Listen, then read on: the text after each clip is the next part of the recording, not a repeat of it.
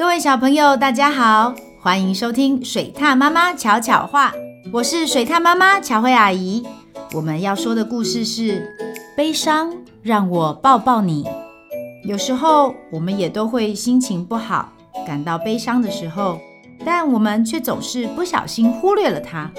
今天就让我们一起来抱抱悲伤吧。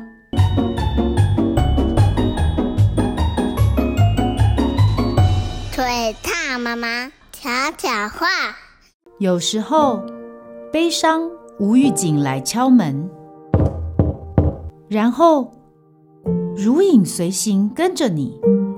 你是谁？为什么要一直跟着我？他靠着你，好近好近，让你难以呼吸。哎呦，悲伤，你可不可以离我远一点？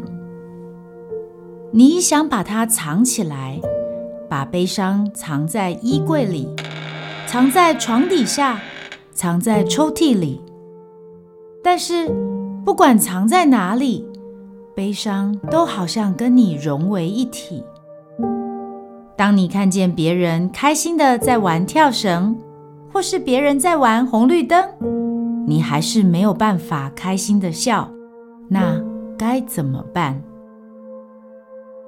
那就试着别害怕悲伤吧，帮他取个名字，聆听他说话。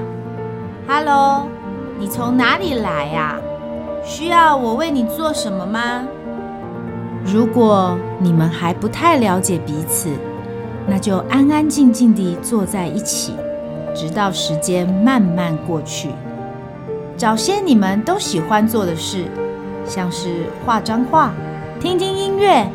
或是喝一口热巧克力，也许悲伤不喜欢待在屋里，那么带他出去走走也可以哦。你们可以一起到树林里散散步，听那树叶沙沙的声音。也许悲伤只想知道自己并非不受欢迎，也许悲伤它只是需要一个温暖的拥抱。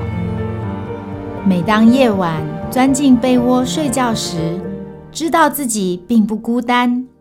当你起床之后，也许他已经离开了。别担心，因为此刻又是全新的开始。换好衣服，穿上鞋子，我们一起出去玩吧。